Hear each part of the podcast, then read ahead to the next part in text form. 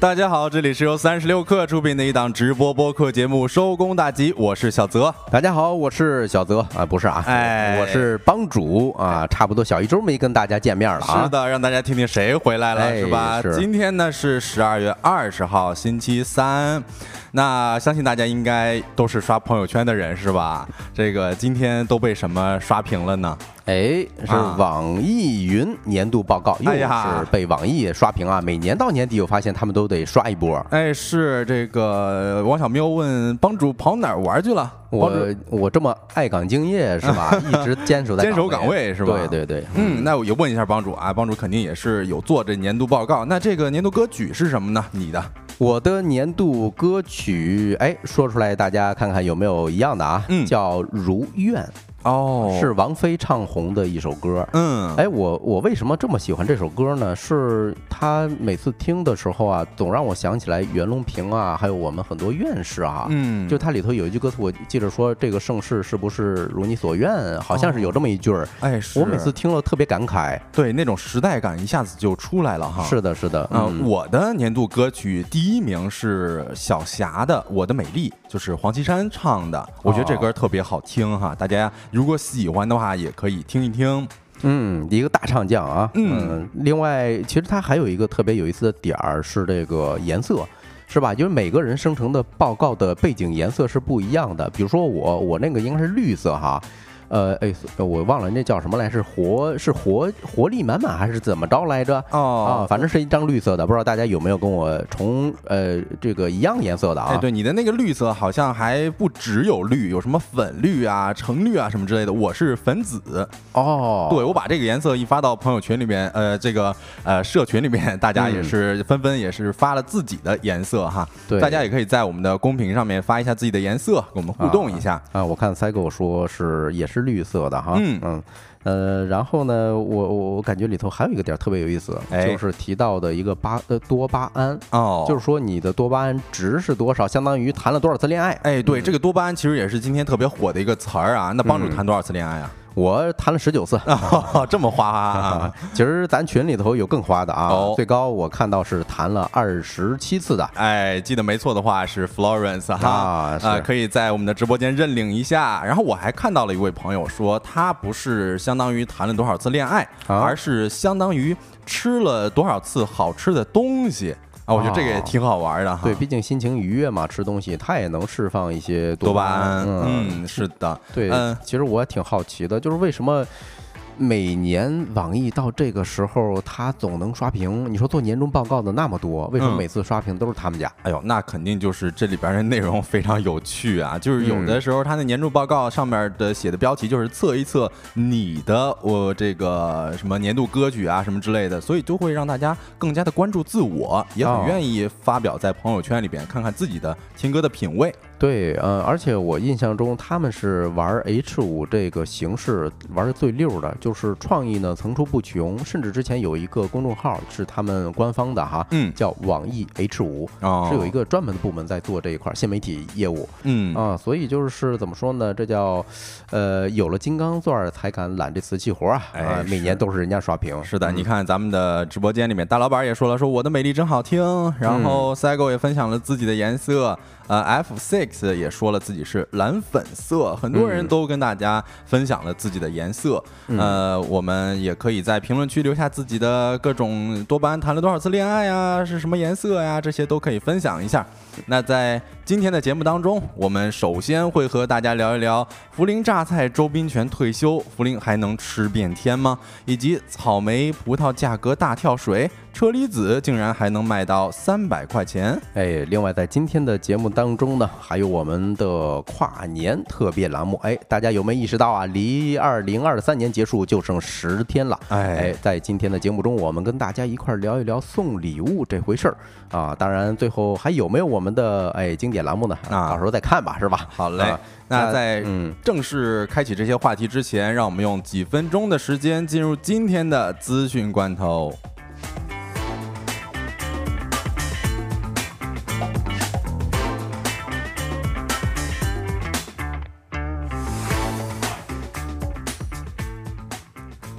好的，欢迎回来啊！先感谢一下大家送出的礼品，感谢这个菠萝咩啊，感谢秀才啊，感谢大家送出的礼品。你看日升日落说什么？只有十天了，是吧？这个就感觉时间过得特别快。对，而且咱们一刷这个年度报告的时候，就感觉哎。今年是不是马上就要跨年了？现在，哎，是啊，所以大家也该准备起来了，是吧？跨年有什么计划？也欢迎大家加我们的社群啊，然后跟我们一起分享一下你过年有什么计划。是的，那我们正式看第一条资讯啊，是关于华为 Mate 零手机的。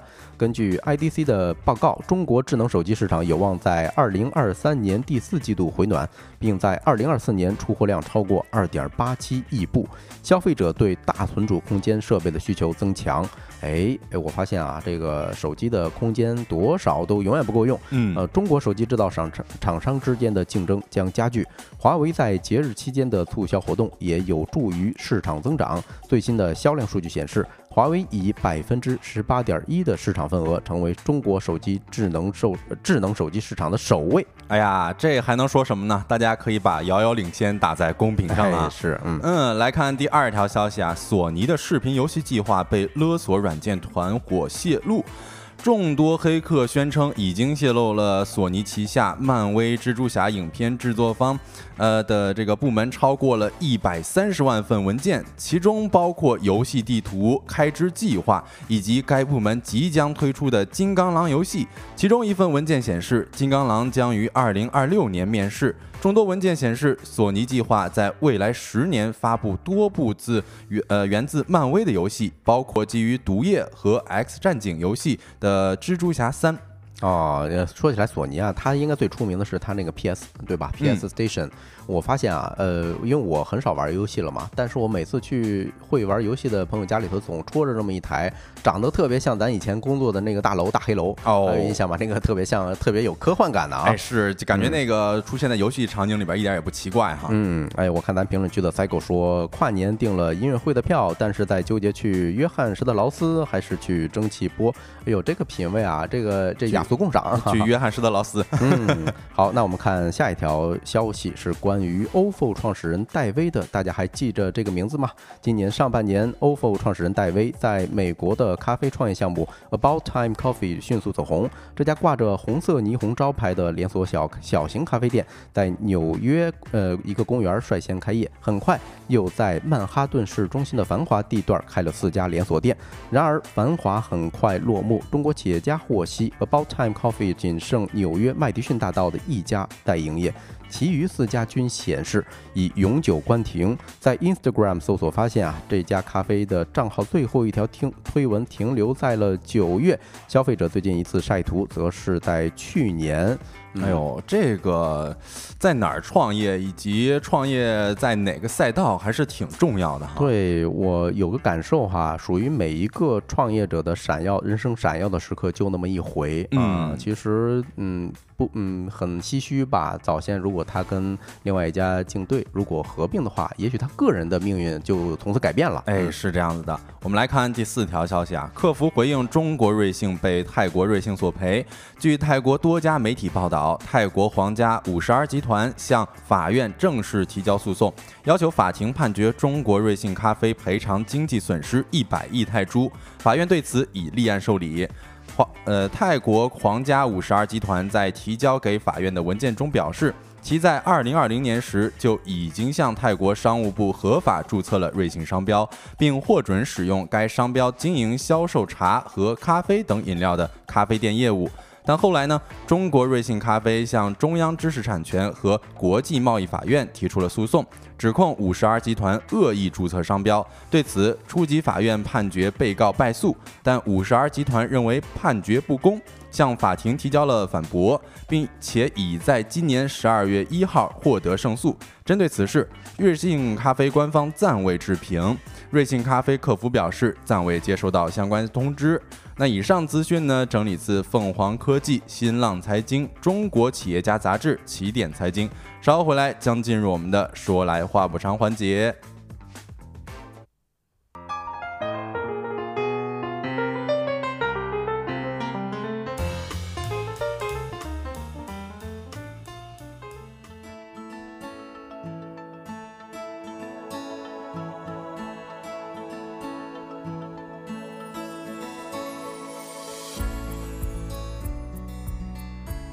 来到我们的说来话不长环节，第一个话题啊，我看咱们的直播间也是非常的火热哈。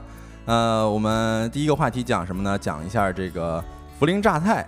周冰泉退休这么一件事儿，哎呦，这个牌子啊，我没有吃过的人应该不多吧？那应该是没吃，呃，没吃过的人不多哈。Florence 说，主播也没下班且没吃饭，问一下 Florence 啊，吃没吃过乌江榨菜？吃过可以扣一，没吃过可以扣二。呃，最近呢是涪陵榨菜发布了一个公告。呃，公司董事长周斌权因为达到了法定退休年龄，不再担任公司董事、董事长、董事会战略委员会主任委员职务，不再担任公司的任何职务了。那涪陵榨菜在退休公告当中表示。自二零呃自两千年加入公司以来啊，周斌权把一个濒临破产、资不抵债的国有榨菜企业发展成为了如今净资产八十点七七亿元、年税利超过十亿元的国有控股上市公司，为涪陵榨菜产业发展书写了辉煌的篇章。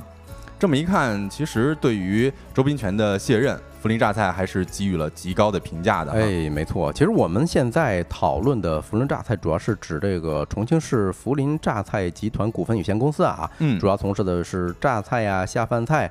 泡菜、调味菜啊，这些下饭酱啊，对吧？还有一些所谓的一些开胃菜这种食品的研发的这么一家企业，哎，嗯，它在行业中，嗯，应该属于遥遥领先的一个地位哈。啊，是产品的市占率啊，还有哎，尤其是它旗下有一个品牌，我一说大家就知道了啊，一般就是吃的这个品牌啊，叫乌江，是吧？对，乌江牌涪陵榨菜还是有很高的知名度和美誉度的哈。嗯，呃，刚才也是问了大家有没有吃过乌江榨菜，那吃过的朋友们也可以在评论区分享出你与榨菜。菜有关的回忆哈啊，这个我先回忆吧。哎，可以啊。我一一一聊到这种回忆杀，我就特别感慨啊。首先就是最近的一次，是在二零一一年深圳世界大学生运动会的时候，哎，我是大运村的志愿者之一哦啊。但是我一北方人啊，说实话，那个很多菜我是吃不习惯的。嗯。哎，没想到它是有榨菜是吗？配这个涪陵榨菜啊，所以我当时就是白米饭配这个榨菜啊，这是我特别印象深刻的哈。哎，那其实也很经典啊。嗯，另外再跟大家推荐一一道快手菜啊，嗯，特别好做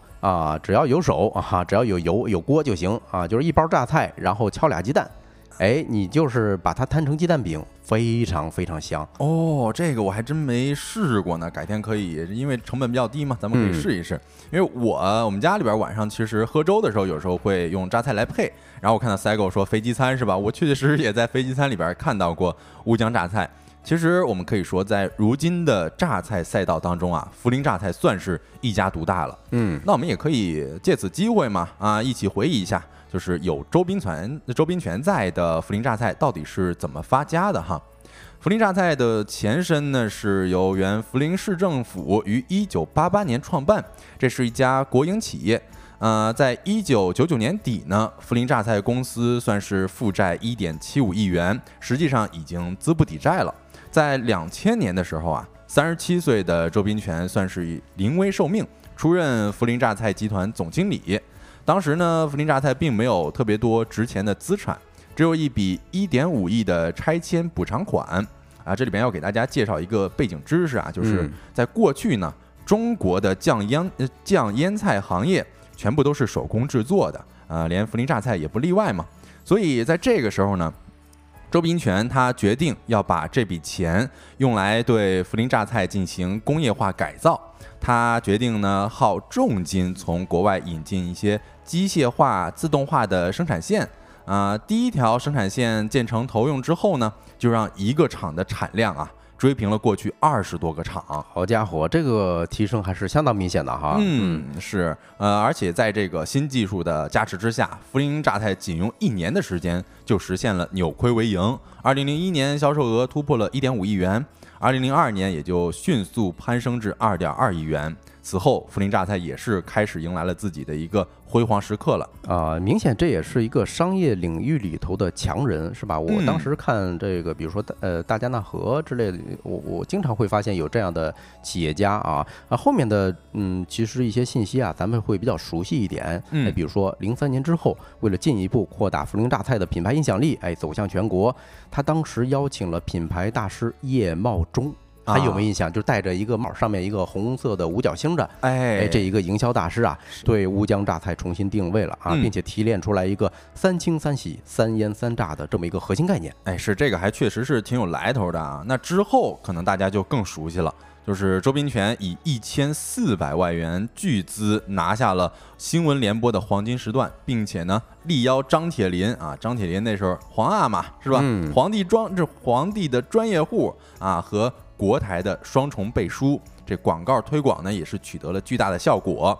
至此啊，乌江榨菜也是迅速火遍了全国，成为全国性的一个名牌产品。这一火就是二十年啊！嗯，那我感觉大家对于乌江榨菜的初印象，应该也是来自于这则广告啊。对，就是皇阿玛拿着榨菜在推介的那那条广告，哎，是吧？对对嗯对，就那时候我可能太小，那时候会觉得，哎呦，心里想着，哎呦，原来皇阿玛也吃榨菜哈。啊，对，嗯你看，呃，最后一代说啊，英国皇阿玛确实，他应该是英国籍演员啊。嗯，是的，在哎呦这，呃，在零八年的时候啊，呃，涪陵榨菜的主要原材料青菜头，因为当时冰雪天气减产了，导致原材料价格攀升。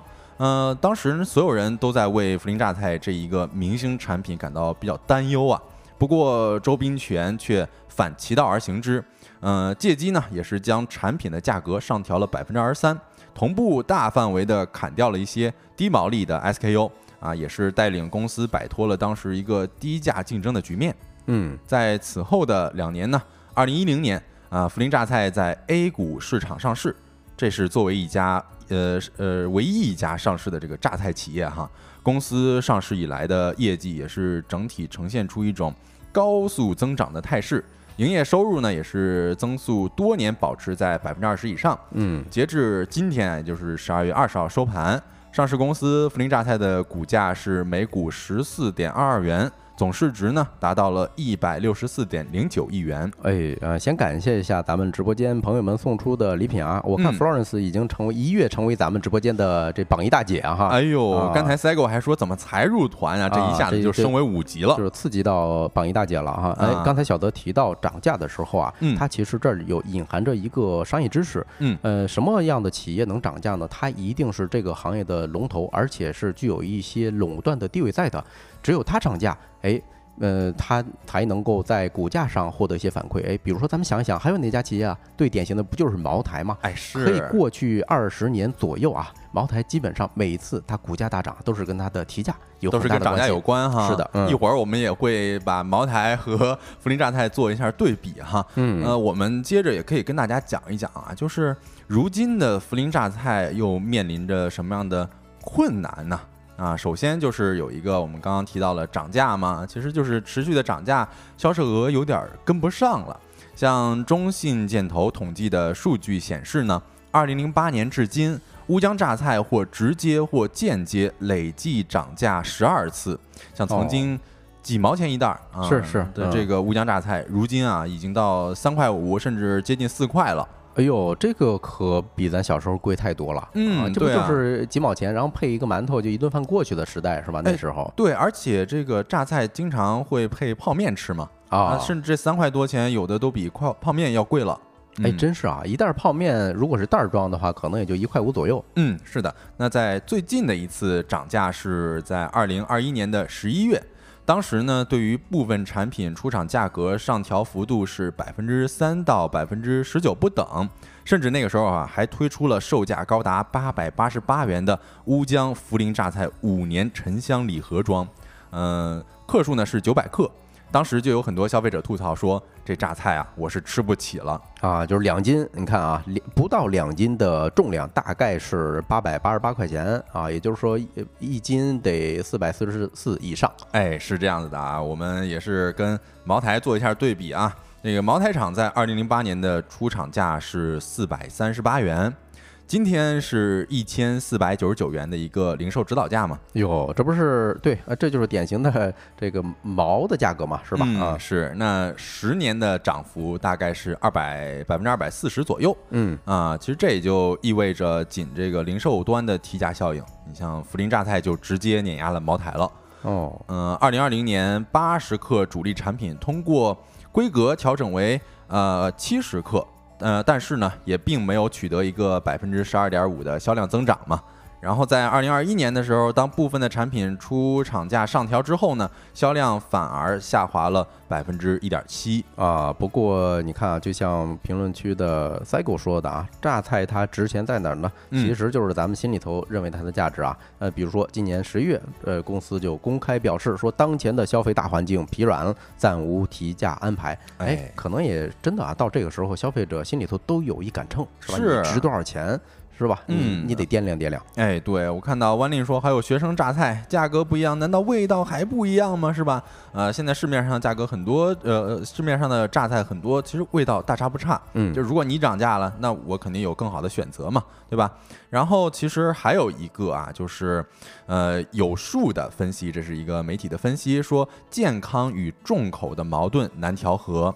嗯，你像他分析的榨菜消费的核心逻辑就是。便宜且便捷的重口味，嗯，而如今的涪陵榨菜为了迁就现代人们低盐的一个健康需求，把主要的产品啊升级为乌江轻盐榨菜，减盐了百分之三十，但是市场好像并不买账啊，呃，像今这个二零二二年 H 一的销量从七点三二万吨变成了六点五九万吨，同比下降近十个点儿，产销率也成为近四年最低水平。呃，嗯，咱们可以想象一下啊。说实话，大家主要吃涪陵榨菜的不都是蓝领的劳动力嘛，是吧？嗯嗯，蓝领劳动力最看重什么呢？我做活儿要下力气。嗯，其实吃盐是一个非常长力气的。那大家突然有一天啊，我这么累了，我想尝一点重口味儿的。然后呢，哎，一尝你比以前淡多了，那我心里头可能一咯噔，是吧？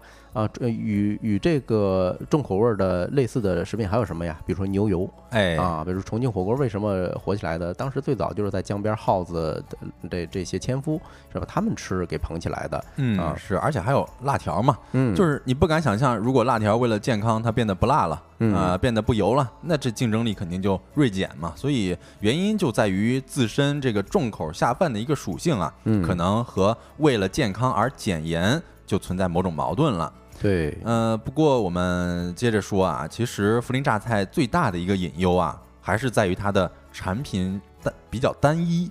啊，是你大家想一下啊，呃，如果让大家说涪陵榨菜第二个产品，好像就说不出来了。哎，对你就不，你好像就不知道它第二个产品到底卖了些什么。对，不过我们在这里边也可以跟大家介绍一下啊，其实呢，早在二零一四年开始，涪陵榨菜就已经走上了多元化的道路了，呃，正在寻找一些新的增长点，先后推出了萝卜和海带丝的品类。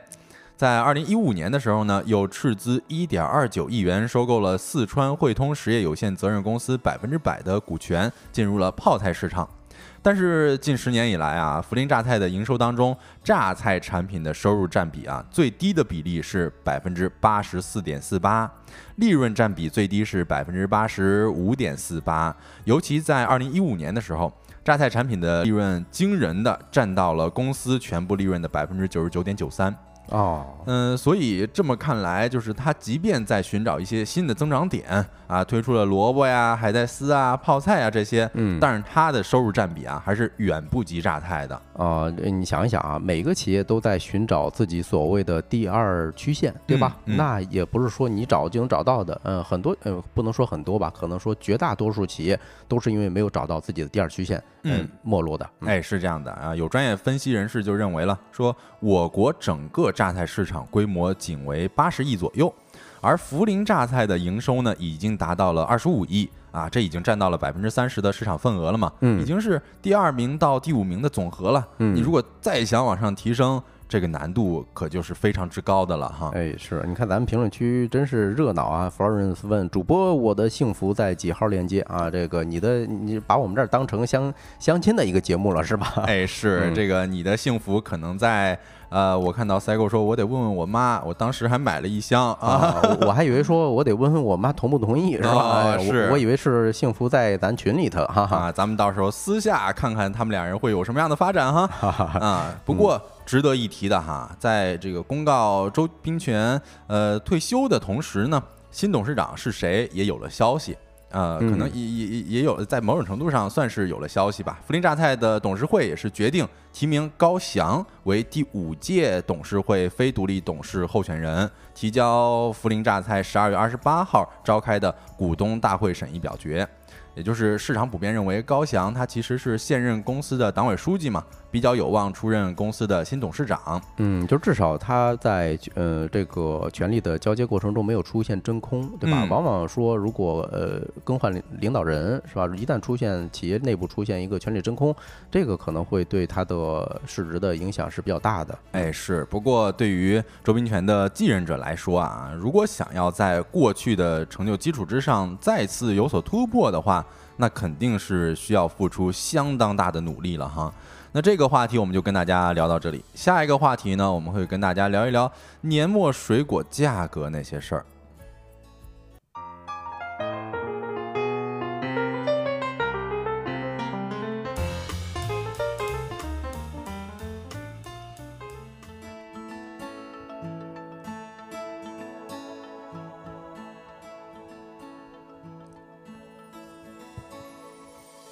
好的，欢迎回来啊！我看咱们评论区这个都大家都磕到了啊，有两个这个关系比较暧昧的听友哈，嗯嗯，大家如果感兴趣我们社群的话，也想发展出一段比较暧昧的，你可以进群试一试啊。哎，前脚还打引号的在咱们社群吵架呢，后脚就一块儿来咱们直播间了，来秀恩爱嘛，是吧？嗯对，啊，呃，如果有兴趣的话，可以加我们节目的小助手，嗯呃，搜索“收工大吉小助手”首字母拼音啊，我们会拉您进我们的听友群的。哎，那咱就。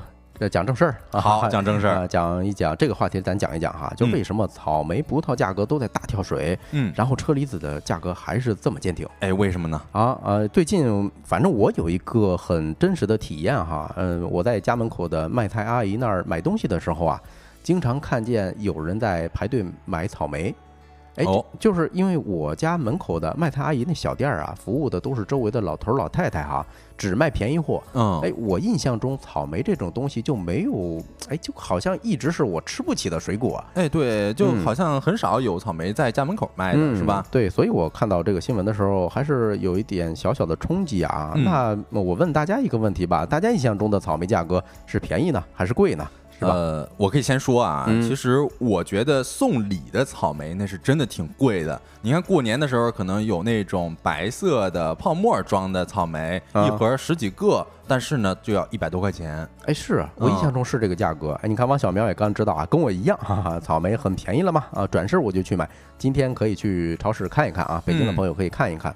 对，反正嗯，草莓是我最喜欢的水果，没有之一啊，我都可以肯定的这么说。嗯，可能也是因为啊，一直觉得它贵，吃的也少，反而会呃留下很让你难忘的一些味道吧。哎啊，这个其实我有一个，因为大家都知道我有一个小弟弟嘛，他今年是这个上小学，但是他也是特别喜欢吃草莓，嗯因为印象当中就是草莓就很贵嘛，嗯我心里面想着说，哎呀，这小子这么喜欢吃草莓，还挺会吃的，是。嗯，呃，另外它贵的有一个原因，我觉着啊，我印象中小时候是春秋季节，它正儿八经上市，对吧？嗯，但现在好像因为大棚技术的推广，哎，特别流行反季儿上市。比如说冬天的时候，过年的时候，哦，感觉现在有很多水果都流行反季上市哈，嗯，能卖一个好的价钱，是吧？哎，我不知道大家还记得草莓有哪些品类啊？呃，我看到咱们直播间已经有人说了，丹东草莓，Forest 说的，哎，这个是非常非常知名的啊，嗯，它的点它的学名啊，草莓品种叫做红颜，哦。是在丹东种植面积应该是最常见的一种水果嗯啊，一种草莓了。啊，对，呃，另外还有一个呃最近比较上热搜的啊，叫甜宝草莓，也哎就是咱们常说的奶油草莓。哦，那你一说奶油草莓，我就印象了啊，对它的口感，据说啊是比较香甜可口的啊，有一点呃就是哎奶奶的那种奶香奶香的味道。我不知道大家有没有尝试过这种草莓哈？啊，但是我还见过市面上有一些那种白色的草莓，嗯，它反而不叫奶油草莓，哎是的，有的啊叫什么白宝石草莓，还有嗯天使草莓，还有白雪公主草莓。对对对对，呃，嗯这个他们的果肉反而是白色的哈。你看咱评论区确实有很多朋友比较懂草莓这这种作物啊。王小明说九九草莓，哎，九九草莓就是典型的红颜是吧？呃，它的另外一种称谓啊。啊。然后 Cycle 说巧克力草莓，哟，这个我没吃过，我不知道是不是他在跟我开玩笑啊是？裹着巧克力的草莓吗？哎，呃，反正最近草莓上市呢，价格确实便宜了不少。嗯，我就想这么多品种，怎么整体上都迎来了一个大跳水？哎，啊为什么呢？哎，我们今天根据界面新闻的一篇文章吧，大概梳理了一下，比如说他报道了北京新发地批发市场价格公布的一些呃这个数据哈。嗯，以刚才咱们提到的甜宝草莓为例啊，二零二三年十二月十四号，也就是前几天，新发地的平均售价是十五块五一斤啊，十五块五一斤。哦，这个还挺便宜的感觉哎，对啊，去年同期的时候是三十块钱一斤，差不多就是腰斩了。啊，这一倍儿一倍了 对啊，一半儿一半儿啊，一半儿了。对，呃，此外呢，像什么宁玉草莓是吧？平均价格比去年同期是降了四块五一斤，一一斤少了四块五，也就是说，还另外还有刚才说的那个丹东常见的那种红颜草莓哈，平均价格比去年的同期下降了二十六块钱每斤。哎呦，感觉这下班就可以去买了呀，这买一啊斤就省十五啊。对啊啊，哎，你看咱们评论区有一个啊，呃，Forest 说家里做水果生意的，小时候经常吃，很多草莓都吃过。哎，这个啊，小时候普通草莓都二十多块钱，你看啊，小时候的价格是二十块钱，嗯，然后现在呢，今年的价格批发价格都已经降到十五十十五块钱钱了。。嗯，对啊，那咱简单跟大家唠一唠吧，就是为什么原就是这个草莓价格发生了大跳水？哎，为什么？其实它的跳水价格，呃，这个价格跳水原因啊不神秘啊，主要就是因为产量上去了。哦，这个啊产量上去，呃，是不是跟咱们的天气啊、气候有一些挂钩？哎，对啊，为什么说草莓习惯性的在大棚里头种植呢？是因为它的温室效，呃，不是说温室效应啊，就是它的气温确实是会高一些，它比较嗯喜热，以及以及比较喜水分哈。但是呢，今年十一月份的时候，气候是比往常要呃热的哦啊。大家还有没有印象？虽然这两天啊非常非常冷，北京哎对，别看这两天都是零下十几度的，其实，在嗯十一月份的时候，那个气温还是挺能接受的。哎，是啊，嗯所以导致草莓的挂果率，哎，就是它结果的这种概率啊，比往年高的非常多啊。另外一个啊，今年也是同样的原因，因为天气比较暖和，对吧？导致草莓能上市的时间比以以往是推了往前推了大概半个半个月。哦，就是因为它的这个呃，今天今年是个暖冬嘛。哎，是啊，包括昨天我在群里头还在看大家就是翻出来一条十一月份的新闻啊，还那时候还在讨论是不是今年是不是一个暖冬，因为当时确实很热。嗯，嗯，另外根据哎，咱公布一个数据哈，就是红星资本局他们了解到是今年十一月份的时候，全国的平均气温是四摄氏度，比往年同期是偏高了零点六摄氏度哎啊。，这个零点六摄氏度，别看这个数嗯字小啊，但是对于全球环境的影响，对于这些果子的影响还是是挺大的。对你上升零点一摄氏度，大概海平面能上涨几米，对吧？啊，嗯另外那个草莓种植大省啊，云南啊，它的平均气温啊，十一月份的时候是十呃一九六一年以来的历史同期的第三高。哎呦，这一晃几十年了六十多年了。哎，对啊，然后第三点呢，是因为这两年的草莓的生产规模持续在扩大啊、我们现在草莓的生产规模已经达到了世界第一了哦，啊，我们产的草莓的总产量啊，是占在全世界总产量的三分之一以上，啊，可想而知，就是大环境它特别特别多，特别卷，是我还看到一个数据啊，像二零一一年到二零二零年，嗯我国草莓的产量是整体增长，嗯呃，复年复合增长率是百分之六点二。哦，对你想一想啊，六点二，咱们简单口算一下哈，大概是十一年，差不多能翻一个倍。哦也就是说，你看这个数据不是从一一年开始统计的吗？嗯，啊，所以，嗯、在今天啊，你大概能推算出来它的产量已经是翻倍了。明白。嗯，对，呃，哎，我看咱评论区确实炸出来很多大佬哈啊！嗯你看这个有家里头种草莓的，然后这个甜甜圈儿说今天刚买了一板儿草莓，六斤花了一百九十块钱，也就是一斤三十三十多块钱。对啊、我觉得还行哈，呃，嗯比往年的话肯定是要便宜一些的。哎，是比送礼肯定要便宜一些。对啊，咱刚才聊了半天草莓啊，其实不光草莓哦啊，光呃还有一些种植阳光玫瑰的一些果农，哦，这阳光玫瑰不是网红水果吗？哎，网红水果是吧？啊今年咱们肯定听说了非常多的相关的消息了。了啊！是啊啊，就是阳光玫瑰的价格为什么崩盘了啊嗯？那咱接着唠一唠阳光玫瑰吧。啊好，转场就是这么硬啊！哎呀，对，其实很多人可能跟我一样啊，第一次听说阳光玫瑰的时候，是因为它里头有一个特殊的品类啊，叫秦王。啊，是是是，啊经常会有一个大标签写在那儿。嗯，是，呃，秦王其实呃原本的定义呢是只有在日本的冈山出产的才叫做秦王啊。嗯后来呢，咱就是说把呃阳光玫瑰里头品质最高的。哎，称为秦王而已啊。根据三联生活周刊的一篇报道啊，二零一七年的时候，一串一点五公斤的这个秦王零售价格是一千五百块钱，啊，啊你还买不着啊。有哦些这个水果商甚至还得自己去外面收购。哦，我天哪，这感觉挺夸张的啊！我看到日升日落也说了一串一百多，哎呦，这个啊价钱是不是在这几年看不太到了？呃，相当便宜了啊，哦就是九块九啊一斤，呃包邮 对，这个就是现在的阳光玫瑰的现实价格啊，九块九一斤，明白基本上就是一个滑铁卢，对吧？啊，它为什么会发生这么大的一个转变？本质上跟刚才一样是吧哎，一样，嗯，也是因为这个供需的不平衡，对吧？呃，首先就是它的种植面积啊，比以前多的非常多啊，产量一下给上去了。啊、嗯为什么呢？是因为阳光玫瑰这个葡萄的品种基因啊非常非常强大，就是你在南方、北方都能种，这个是比较少见的哈。哦，这个确确实实，那它这个适应性还真的挺强的。嗯，哎，我看有听友提供了一些不一样的视角啊。陶森特的肖恩在日本，他说日本普通的还是五十人民币一串儿。好家伙啊！日本果然是所有水果都贵哈啊我印象中西瓜是两百块钱一斤啊人家西瓜皮是十几块钱一袋儿。啊啊，是吧？嗯嗯，对。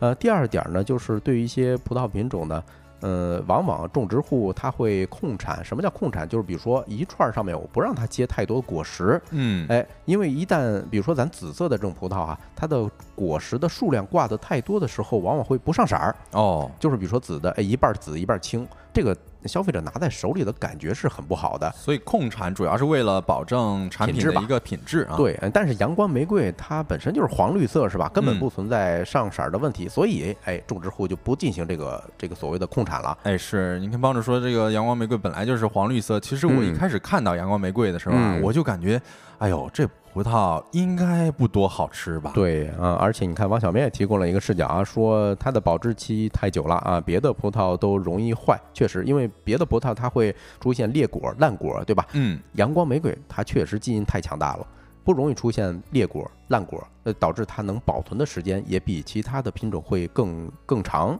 啊。根据农科院的一不完全统计啊，二零年的时候，全国种植阳光玫瑰葡萄的面积已经达到了八十万亩，哎，比二零一六年是多了几万亩。啊，这个增速还是挺惊人的哈。对啊，另外啊，这个这两年的阳光玫瑰的口感，说实话也不行了，所以导致它价格下去了。嗯啊，怎么说呢？以前最早的时候引进来，哎，贵族水果嘛，是吧？皮儿薄，这个肉脆，而且还没有核，没没籽儿。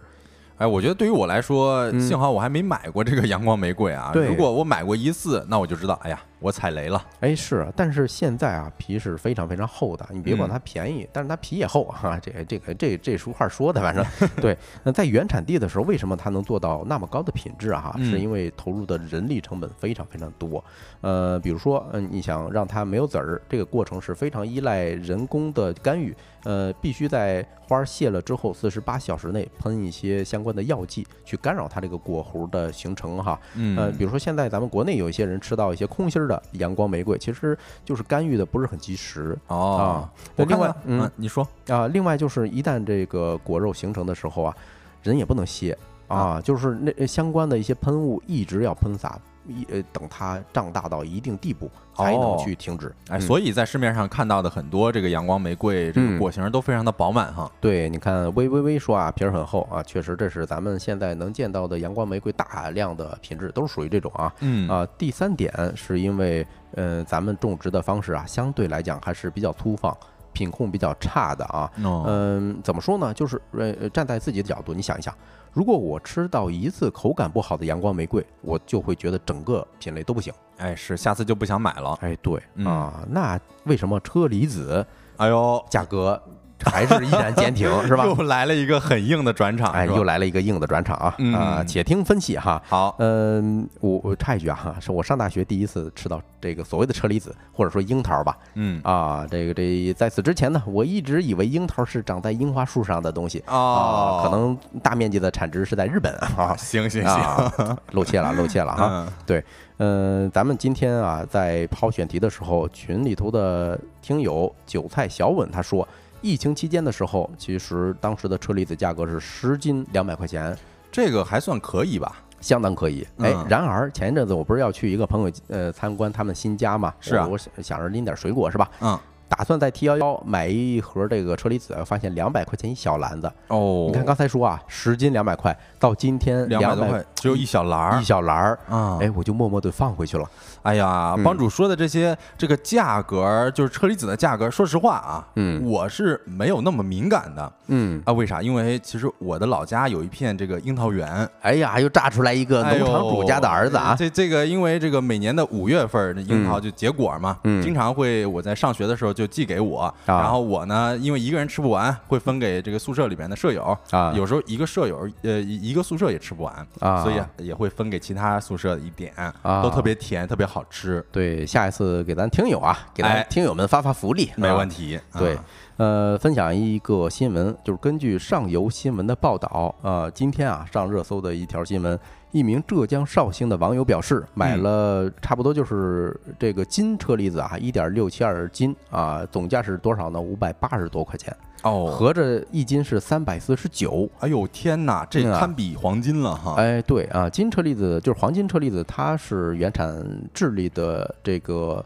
一种进口的车厘子啊，它啊可能确实也是进口的嘛，是贵，但以前也就是一百多块钱一斤呢。哎，是在这里边也是给大家科普一下吧。这个樱桃的筛选标准，一嗯般呢是按果径的大小分为 L、XL 勾，也就是那个 J 嘛，呃，两个勾的、三个勾的，还有五个勾的。嗯然后按照颜色划分呢，又可以分为 L、R、D 啊，分别代表这个浅色、红色和深紫色。哎，没错啊。根据记者在京东上查到的一家店铺的车厘子价格哈，进口车厘子价格，嗯差不多一斤中级的，就是勾勾啊，这里个勾勾级别的黄金车厘子售价是一百九十九哦啊。如果是一斤这种勾勾勾啊三勾这级别的黄金车厘子呢，是二百三十三块钱。嗯啊，一斤罕见果王，也就是五勾级别的啊，价格是二百七十九。这个真的是太贵了，普通哎消费者根本就啊望尘莫及啊。对，你想一小篮儿里头至少有一斤半啊，嗯咱不得不说，你可能随便挑一篮儿就是三百块钱出去了。是的，而且普通车厘子今年的价格也很贵啊，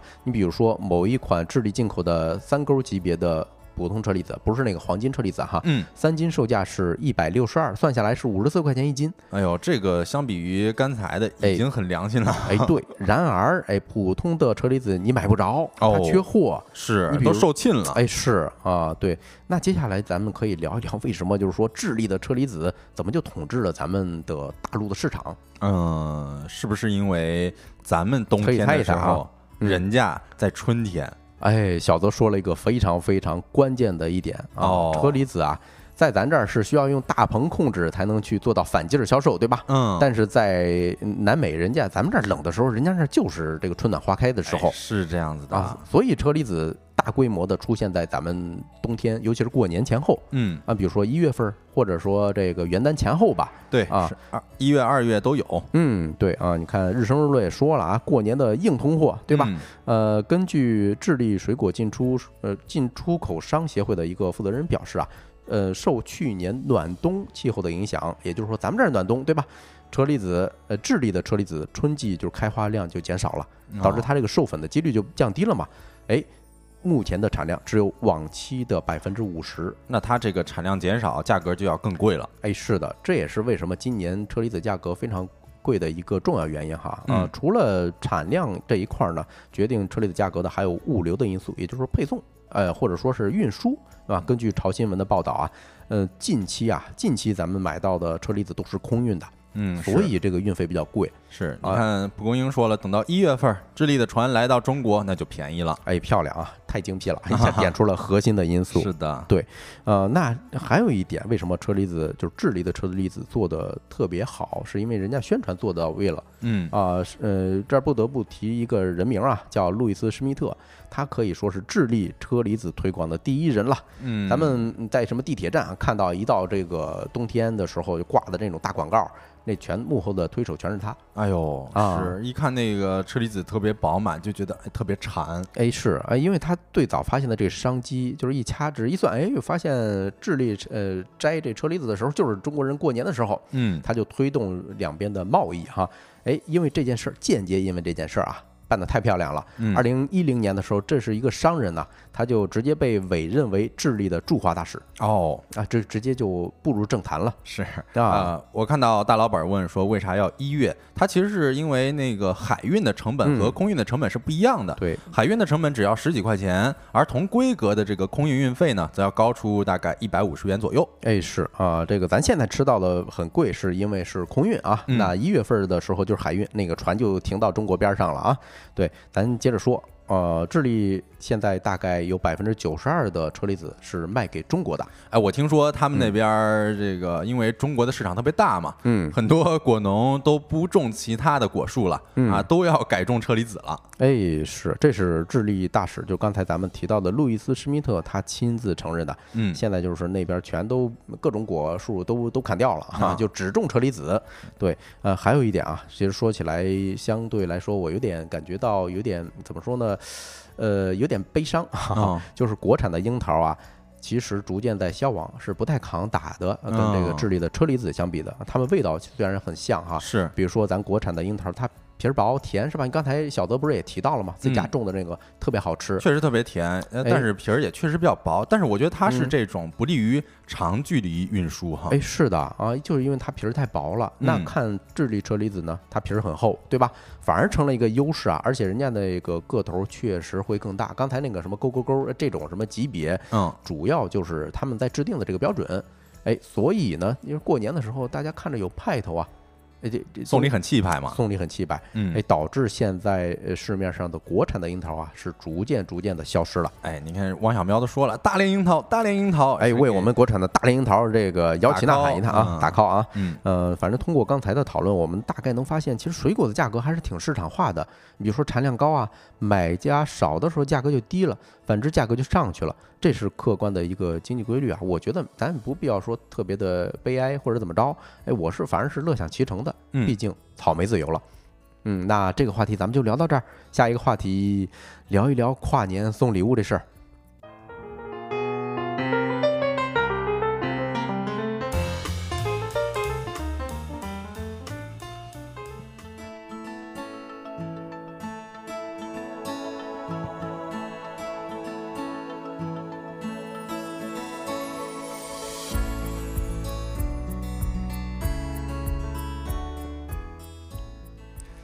呀，这个临近跨年了啊，也是嗯各种节日马上就要来了，像圣诞节、元旦、春节是吧？这个送礼呢，也成为了大家需要好好考虑的问题。那今天我们收工大吉也是开启了一个跨年特辑，和大家一起来聊一聊送礼这回事儿。但是既然是跨年特辑是吧？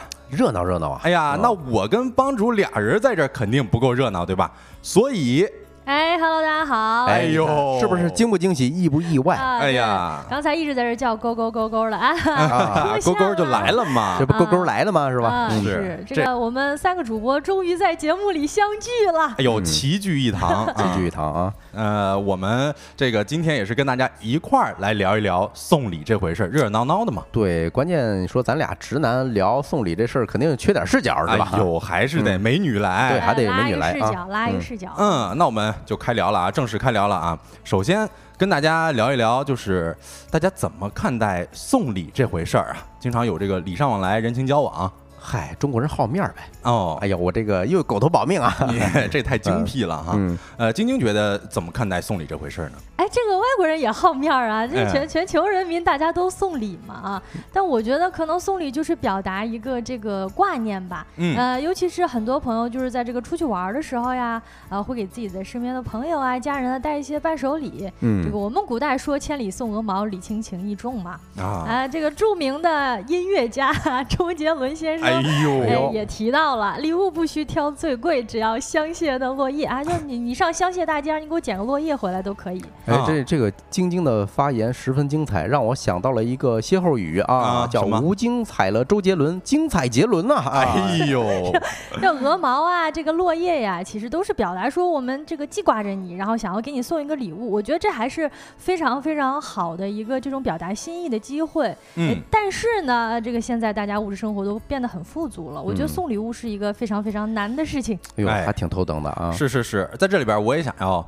跟大家分享一个我心目当中的一个送礼的名场面啊，其实是跟之前看到的一个恋综有关，嗯就是其中有一个女主她过生日，大家都给她过呃送礼物嘛，对吧？但是又有另外一个女生，呃，还有一个一，一然后还有一个男生，哎男，生这个故事给你讲哎呀，我的天哪男生 A 喜欢女生 B，然后女生啊 A 在过生日，所有人都在给女生 A 送礼物，然后男生 B 给女生 B 说哎：“呦我不想别人有礼物收的时候，你没有礼物收。啊。哎呦，这个好霸总啊，这个啊，啊。”所以那个时候啊啊，我想的是，就是其实礼物最重要的还是要嗯告诉对方啊，我心里有你。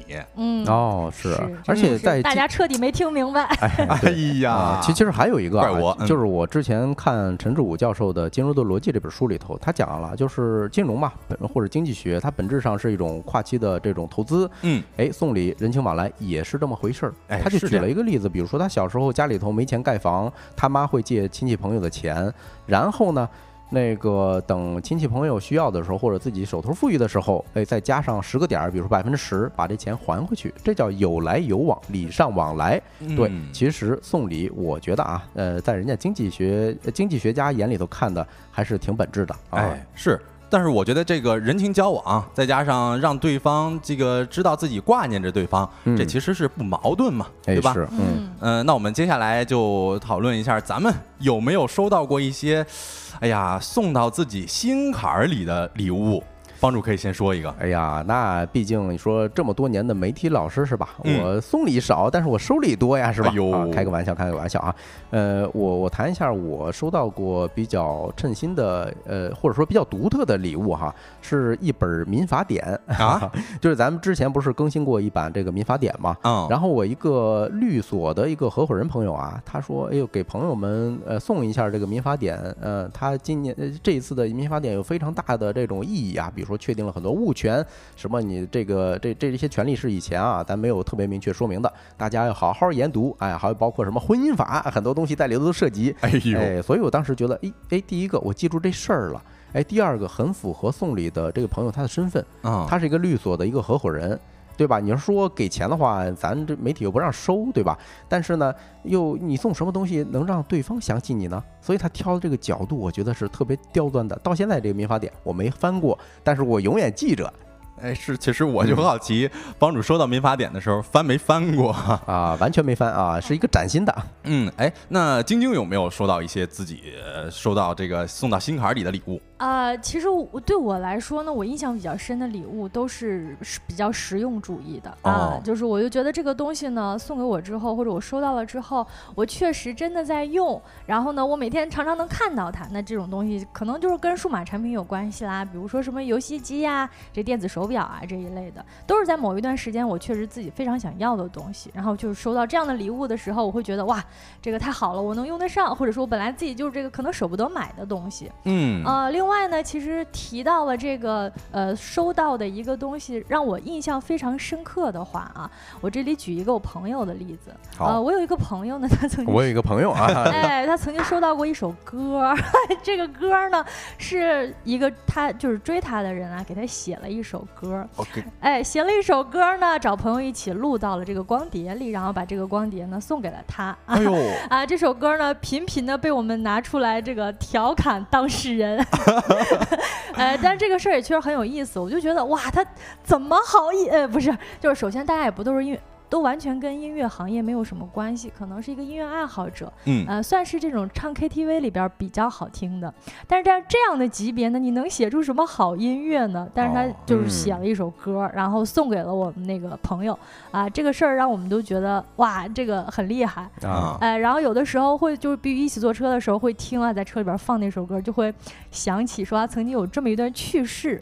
哎呦，这是被定在你们朋友之间的历史的耻辱柱上了，是吧？对，而且我觉得这是送一段故事，我觉得送一段故事可能比送一个物件本身更来的有意思一些。哎，这个是这个标准好啊，大家可以拿小本记一下，是吧？送一个故事，是是是，在这儿先 Q 一下评论区的朋友们，我感谢一下跑跑送出的呃礼品哈，然后。呃，我看 Cycle 说许愿跨年有人能送一个九幺幺啊，这个我感觉他在点 Florence 的啊。哎呀，我刚默默的查了一下九幺幺的价格，哎，这个我感觉说出来之后，咱们这这有点那种怎么说呢？就就就是。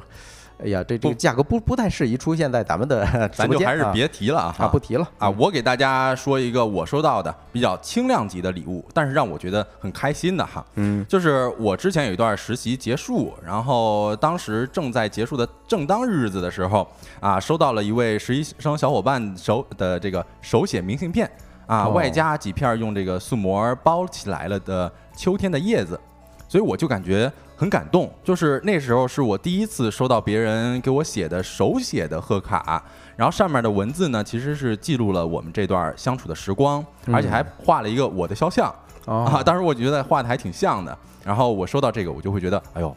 人间自有真情在啊！对，你看这叫什么？以前的车马都很慢，是吧？是有一种突然就把我们带回了上一个世纪，就特别浪漫的那种。哎，这个属于以书信为主的这么一个时代了。对，就感觉人家也是用心制作的嘛，并而且也是亲笔写的，还把自己捡到的落叶用塑料膜封了起来。嗯，我觉得啊，挺开心，挺有收藏价值的。哦，对，哎，哎，这个落叶现在在哪里啊？这个落叶现在在我的抽屉里边啊，被收藏在了抽屉里。嗯，但是有的时候就时不时的会想起来，就拿起来看一看，连带着那个信也看一看。是感觉好像封存起了一段时光那种感觉。对，嗯，你看微微说啊，果然用心的礼物才是最重要的。确实，我印象中以前有一个企业，它是做鲜花的，鲜花配送的。还挺出名，但是哎，毕竟没打钱是吧？不能念他们名字哈。他当时做到，他怎么展现他的这种怎么用心呢？就是维护媒体关系呢？他是给每一个媒体老师订一束花儿。每一个月准点儿送一束鲜花到你的桌子上哦，然后它不是有一个这个插花的这么一个桶嘛，还挺漂亮。嗯，你说媒体老师这么清贫是吧？就是嗯，哎，突然发现有人送花的时候，感觉哎，心里头莫名的感觉被人惦记着了。哎，对，其实我觉得这个呀，还有一个就是它让你每个月准点儿，让你产生一种期待感哦，这种情绪价值其实是不可代替的。是是是，定时的回想起来它这个品牌。嗯，对我我还有一个啊，也想给大家分享一下，就是呃。我高中同学，因为呃高中毕业之后都要上大学了嘛，各自奔向远方了，是吧？然后呃我们之间就比较挂念，他说：“哎呀，送你一个抱枕吧。”但是他其实不知道抱枕对于我来说是刚需，就是因为我睡觉的时候比较喜欢旁边有一个枕头或者怎么样的，就是嗯比较安心嘛。嗯，所以他送的这个枕头，我大学期间甚至研究生期间都一直在用。我觉得这是真正需要的东西，都会让人很开心，呃，也物尽其用了，嗯。嗯，呃，那我觉得其实，呃，我们可以通过我们的亲身经历，嗯，是不是可以总结出来一些送礼的宝典，来给咱们的听众朋友们看一看。对吧？对，呃，我觉得第一点啊，就是顺着晶晶刚才讲的，我感觉啊，你需要看人，就是根据身份看人下菜碟儿吧。就比如说晶晶，她拿到的是她特别需要的东西，是吧？呃，前一段时间，哎，我说我吧，啊，就是我现在给家属们送礼品，送什么呢？送体检套餐哦，对，或者说送什么洁牙卡，是吧？就是洗牙的东西，哎，这就很实用。对，而之前我有一个朋友，他不是这个爱喝茶嘛，哎，我就挑了一套。呃，茶具，就是那个茶具可以算是一个旅行套装吧。它的杯口是有橡胶垫儿的，嗯，你不容易磕碰坏。然后给他拿过去，他当时也挺挺开心的。哎，这个就是具体问题具体分析，对症下药了。嗯嗯，是嗯。然后我其实之前咱们也推荐过一部影片叫《喜宴》嘛，我看到里边呃，Simon 送伟彤父母血压计。啊，送了一个老年面霜，其实这也是具体问题具体分析嘛。嗯因为长辈可能对于这些东西，呃，你可能不一定需要，但是放在那儿会觉得安心。哎是，嗯嗯，另外一点，其实我觉得，呃，也是跟晶晶刚才说的一样，就是当下对方最需要什么，可能这个是一个咱们需要去做到的，需要具备哪些能力啊？比如说信息搜集能力。因为哦。我们有的时候不知道，就是可能对方他会发在一些社交媒体上，嗯。啊、时不时的就会说一些自己的所思所想。嗯。那在这些所思所想里边，可能就会有一些蛛丝马迹哦啊，说就就比如说，哎呀，这个时候，哎呀，感觉洗下牙口想要九幺幺了。啊，对对对对，哎呦，啊是吧？哎九幺幺是吧？哎，谁送我，我我就嫁给他，是吧？啊，对对，然后就突然就发了这么一个，哎嗯，那朋友就能捕捉到，哦，原来他想要这个，嗯，其实就更加留心身边的人，或者说你想要送礼物的这个对象，呃，嗯，关注一下他最近提到了什么，这个其实本身就直接说明了问题。哎嗯，就投其所好嘛，像 LX 说的那样。其实还有一个啊，我觉得对我来说是一个终极方法。嗯。啊，那就是直接问，就真诚才是必杀技嘛。你你啊呃，这次礼节日你想要收到什么样的礼物？嗯啊，这样子问一下对方。但是当然，你这时候一定要真心实意的哈，嗯嗯啊，不能就是摆着什么脸色，你你想要啥吧，啊不能这样，你一定啊得是真诚。对，你看哦 Cycle 就说这事儿我身边人都知道啊，想要一辆九幺幺。对我说一个吧，我觉得啊，这个是比较功利，但是对于商务送礼的话，还是比较重要的一个原则。嗯，你一定要让对方记着你，哦，是不是很功利呀？对，以前我是给咱们的内容创作者们寄过一批礼品，我是连着每年会做一个特别不一样的，比如说哈那个日历。啊，日历这东西大家拿到手就扔了，但是有很多创意日历，比如说它本身是一个魔方，对吧？它能展开，嗯里头可能还带着笔呀、带着一个可以放相片儿的一个东西，哎，这是一种方法。哦，啊，然后我印象中，嗯，之前有一个 AI 创业公司的一个朋友啊，他也是说送东西送东西，那我们只能要一些比较小的这种纪念品，是吧？嗯，他就送了一个，他们是 AI 创业的，对吧？他送了一些跟 AI 相关的人物做成的徽章，比如说有伟大的图灵。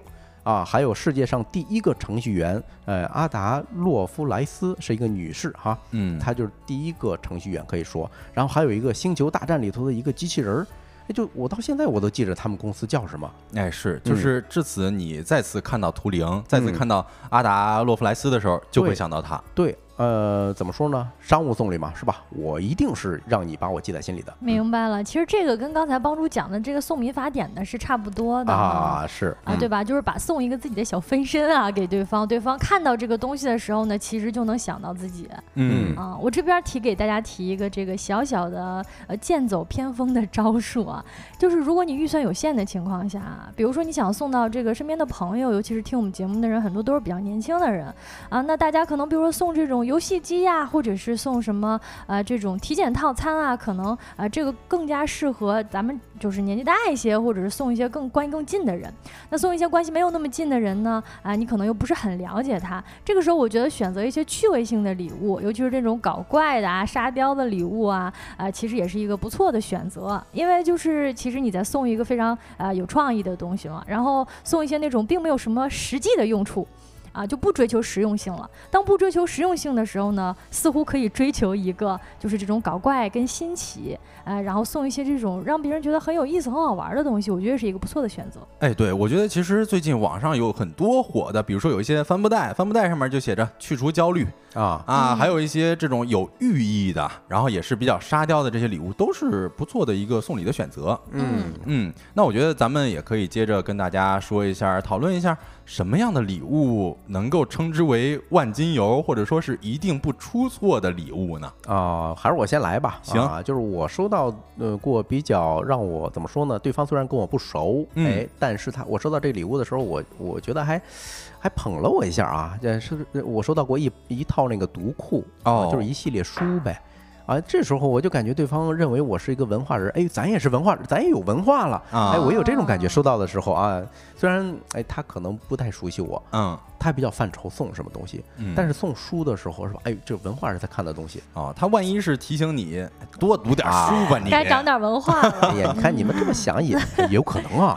啊，这看啊看你收礼的这个人是不是非常敏感的人了。嗯嗯呃，我觉得刚才帮主提到那个日历，其实也是一个万金油的选择，因为我们知道现在其实很多品牌都在出那种创意性的日历呀、啊，包括像呃这个豆瓣在出电影台词日历，嗯啊，然后这个单向也在出单哦向历，单向它其实每天都是有一嗯。个非常特殊的台词，呃，这个字句。其实你在翻这个字句的时候，你就能够一个是可能有可能想到送你礼物的这个人，另外一个呢就是它是一个非常常用的啊，这个实用场景非常强的，你每天你都要看一看，啊，看到之后呢，其实对你自己本身来说也是一个很好的这种小的寓意跟由头，嗯。让你感受一下今天的这个某部片子，或者说今天呢来自这个某个著名人物的一个很有意思的话啊，哎然后会让你产生很多的联想。是晶晶其实说的这点，让我突然想到，我有一句格言，哎，啊忍不住想给大家分享一下。说一说就是人生中的美好啊，有两种，一种是在你预期之内的，比如说我认为哪家店好吃，我吃了它，对吧？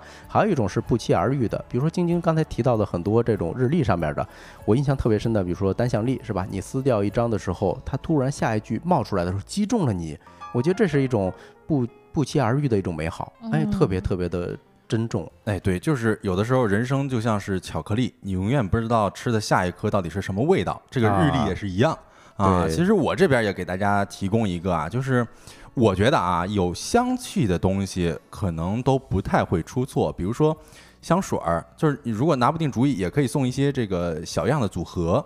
然后还有一些香氛啊、香薰啊，因为现在有很多香薰需要的场景嘛，比如说车载香薰，还有很多衣柜也可以用到香薰，所以我觉得这个其实算是嗯某种万金油的选择吧。当然，如啊果有人对于这种香气过敏的话，那肯定得提前了解一下。啊，我我我，咱们现在聊的是一定不会出错的礼物啊！我看咱们评论区的正啊，这位网友说你送茅台啊，我感觉你要是送体制内的朋友，这就一定出错了啊！哦，但是这个茅台它确确嗯实实它是有这个市收场藏价值的，对对啊对，这确实啊，所以送出去也会比较有面儿嘛，嗯是吧？哎，你看刚才咱说说起来台历啊，嗯。呃朝阳区钱多多也说了啊，刚送了朋友明年的台历加圣诞节的巧克力，哎，嗯。说到这个圣诞节啊，其实呃，我会觉得，如果你送一些这个节日氛围的东西，嗯。你嗯比如说最近圣诞会有各种版本的圣诞树啊，你像有落叶做的圣诞树，有毛线做的圣诞树，这些其实都还蛮适合去送礼的，在嗯。特定的节日的时候。嗯，哎其实节日本身就是一个仪式感的最大化嘛。嗯，我们在这一天吃一些平时不吃的东西，嗯做一些平时不做的事情啊，大家一起，比如说一起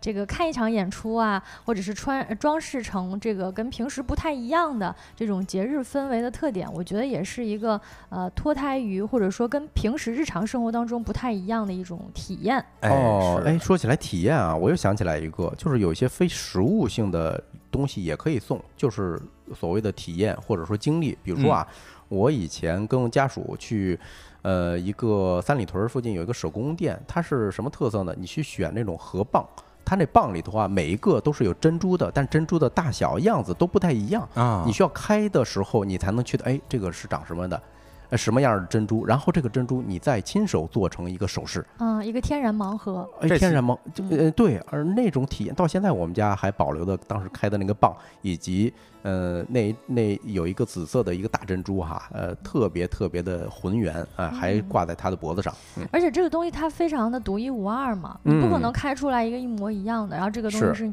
你们两个一起开出，哎，说起来还有点浪漫呢。哎呀，我也浪漫到了是吧？哎有点儿《人场。鬼情未了》里边那做陶瓷的感觉。哎哎，是，其实，呃，包括帮主刚才说的非实物的，然后再回到晶晶，其实最开始说自己的朋友收到了一个音频，对吧？其实我觉得这种非实物的，你比如说最近其实有一些播客，它会呃比较有趣的出了这个付费节目啊，我们也可以选择送一些付费节目。啊，然后或者说是送一些网站的 VIP，、嗯其实这也是一种送礼的新思路吧。当然，你嗯这个得投其所好了。哎是，嗯我之前还看到有人送那种这个瑜伽课的卡。哦。啊，或者是这种美容卡呀，那，啊。这其实也是算送一个这种非实物性的，但是有一定价值，而且呢，嗯。这个也挺实用的。哎对，是这样。嗯。然后其实还有一个啊，我觉得画儿这个东西，有一些艺术价值的这些呃礼物，嗯。还算是不会出错的礼物吧？哦、尤其是这个人自己画，那更不得了了。哎是哎，比如说咱公司这这女神猫，哎，花花，哎，嗯我的一个朋友知道我很喜欢花花嘛，就给我画了一张花花的这个肖像，到现在还挂在我的卧室床头上。那你们家那两个猫怎么想？呃，这人怎么这样啊？天天在卧室里边挂外面人家猫的这你这让画外面有猫了是吧？啊，外面有猫了。你家里有猫，然后挂一外边的猫，嗯，是，嗯呃，不过这个我看到朝阳区钱多多说送话剧票、音乐会的票，我觉得哎这个也是是特别、嗯特别有新意。嗯因为有的时候，其实我们知道这个话剧票啊、音乐会的票，有的时候难抢也挺难嗯抢的，而且也不便宜。对嗯，有的时候呢，大家忙碌于这个日常的生活当中，其实未必会自己去看。嗯哎，说这个最近有什么演出了？哎，然后你收到朋友的一份心意呢，你感觉哟，确实是我去看一看这个，能找嗯回一点自己这种文艺生活的感受。对，而且现在是是吧？有些呃大大家都上班了，上班这么久，会觉得有些疲惫。偶尔的陶冶一下情操，这个确实是不错的选择。嗯另外，其实还有一个，我觉得这个也算是不会出错的礼物啊，就是特产。啊。你看北京的稻香村是吧？哎呦，这这就是稻香村，哎，稻香村唯一的用处是吗用处了，就送礼用哈。对，就过年啊。我之前有一个同事，他是回家去见女方家长，他就买了一些稻香村，当然也嗯买了一些其他的东西啊。嗯这特产我觉得确实是能是礼物的一个万金油吧。哎是嗯嗯嗯，那我觉得相反，会不会送礼有一些需要避雷的地方呀？呃，我我我说一个吧，行就是化妆品这东西，嗯，这我是真研究不明白啊、哦啊，是还有这个口红的色号啊，这这这我感觉都差不多嗯，啊，这个之前其实我有听过一个段子啊，经常会有男生送给女生芭比粉嗯，啊，然后所以就引起很多女生的吐槽。哦，啊，那个叫死亡芭比粉死，哎对是，嗯所以就是你自己觉得这东西可能呃给女生特别适合，但是在女生的视角来看，哎呦，你这送的是什么玩意儿啊？哦，可能都这样，所所以总结来看，就是避免送自己不懂，但是对方很懂的东西，哦，有可能会踩雷哈。对，我我我提一个吧，啊，我想起来具体的一一种，刚才不是虽然说那个有人送我花儿是吧，我很嗯开心，但是呢，花儿它不一样的花朵是对应着不一不一样的花语，哦，如果你呃收这花的人呢，他很懂，哎，万一呢撞到他最近的一些霉运，那你们的关系还处不处是吧？嗯啊，另外呢，还有也是逢年过节啊，呃，经常要送的，我号召大家都不要送了，叫月饼啊哈，啊，这个根本吃不完，前年的月饼，我家现在还有，哇是。嗯，关键还没变质啊。啊，我还看到就是。呃，Cygo 说看小红书那些带货的，再根据送礼对象考量，我这样从来没有踩过雷。确实，你就得有很多这种信息搜集的能力嘛。嗯你可以去到一些网站上面搜一搜，哎呀，这个时候哪些东西是火的啊？哪些东西啊？当然了，我觉得还有一个需要避免的就是避免要送最火的东西，因为很容易跟人家撞嘛。嗯，这个我觉得，如果在线上大家看的时候啊，呃，比如说这个某宝上面看到那种啊，这个女友收到这个泪流满面啊，男友收到这个泪流满面，哎呦，我觉得就可以直接避雷了，哎直接 pass。啊，因为这种东西呢，就是其实你送完之后，确实对方泪流满面，直接就是啊崩溃了啊！你怎么送了这么一个东西啊？哎，对我居然啊看上了这么没品的人啊！啊啊，对嗯，而主主要是很糊弄嘛啊。嗯刚才提到帮主提到的这个，像送花儿，其实有一些讲究嘛。那说到嗯有讲究呢，咱们这个中华民族有一些这种以前的隐喻的文化也是需要注意的。比如说 Cycle 提到了这个送钟好像不太吉利嗯啊，其实确实有一些这个谐音的。那可能我们在送一些长辈的时候送这样的礼物，对对对比如说钟，表呀。哈。比如说鞋子呀啊等等的一些，其实它确实有一些忌讳的啊。嗯，这个就除去避雷更加严重了，就是压根儿就不要送这样的东西。嗯，这个评论区长安区钱多多说啊，有点卡，是不是？咱今天的呃呃直播间有点太热闹了，啊，大家也可以嗯回复一下自己那边的情况好不好？如果有点卡？嗯，对，如果不卡的话，可以扣一；如果卡的话，可以扣二啊，让我们好有一个反馈。嗯呃，其实还有一个啊，就是咱们送礼的时候，可能也得就是避免自我陶醉。就是有的时候咱们可能做了一个自己觉得特别满意的东西，嗯啊、但是送到别人那边，可能呃收到的反馈没有自己所期待的那么高。哦嗯，，我其实之前呢，就是其实乐高也是一个送礼物非常好流通的万金油礼物。嗯哎，但是呢，我之前看到有一个人他拼好了送给对方啊，啊，这对把最大的乐趣是吗？剥夺了哎，首先他自我感动在于，我都帮你拼了那么长时间，哎，我把这个拼完了，其实我就觉得啊，好像这个过程当中呢，送礼物的这个人觉得自己倾注了非常多的心意。哎嗯，但是对于收礼物的人来说呢，其实我等于我收到了一个摆件儿。哎，这个嗯摆件儿呢，你想对于我们很多就是这种在外漂泊的打工人们呢，又常常要搬家对你这个东西其实是不好放置的、嗯啊，那其实就属于是一个自我陶醉的礼物了。哎是，而且人家自己把自己这玩意儿给拼了，我是觉得确实他可能比较享受这种拼的过程。嗯啊，然后呃，我觉得我们最后再聊一个，嗯，最后关于我们怎么样对待礼物这么一个事儿吧。我可以先给大家讲一个故事啊，就是嗯。我前一段时间收到了我前同事的一张照片儿，然后照片儿呢是我当时离职的时候送给他的一个小猫摆件儿，这个呃不不就是不怎么值钱的一个小物件嘛，就是一只坐着喝茶的小猫啊，被摆在了一间小屋子里边，可能就是乐高里边嘛。然后屋子里边有这个火炉，有茶几，还有一个厨师。然后他给我发这么一张图片，就反馈说呢，哎呀，我把这小猫摆这个位置琢磨了半天，它有个单人间儿，还能有个朋友可以聊天。这时候我就会觉得，啊、突然就被击中了。就是，即便这是我送给他的一个小的心意，但是我看到他有被认真对待，那一刻我还是很开心的。嗯，是啊，就是呃说实话，我有一个习惯，我觉得还是比较珍视每一个送给我礼品的朋友哈，就是他们，尤其是明信片儿，还有他们的名片儿，每一张名片我都收藏在一个名片夹里头。啊，一应该是一张都没有扔哈，哦。包括手写的，尤其是手写的这些明信片儿，哎。全都在一个呃嗯相册里头在夹着，嗯。是，其实呃，我之前还有一个，就是我也是收到过别人给我乐高啊，但是他是让我自己拼，然后我自己拼完之后，我给他发了一张图片，然后我自己还买了一个就是摆乐高那个架子，嗯，然后我把这个乐高摆在了那个架子上面，然后把这图片发给了他，他就表示很开心，就觉得哎呦，这个呃买架子这个动作，就是相当于是很重视这个礼物嘛，啊就是觉得也是就是对待礼物比较认真。是一个很好的反馈，感觉这个情谊在你们两个人之间这个正向的流通了起来。哎，对，正向反馈其实对于送礼物和收礼物这件事儿，还真的挺重要的哈。嗯嗯是嗯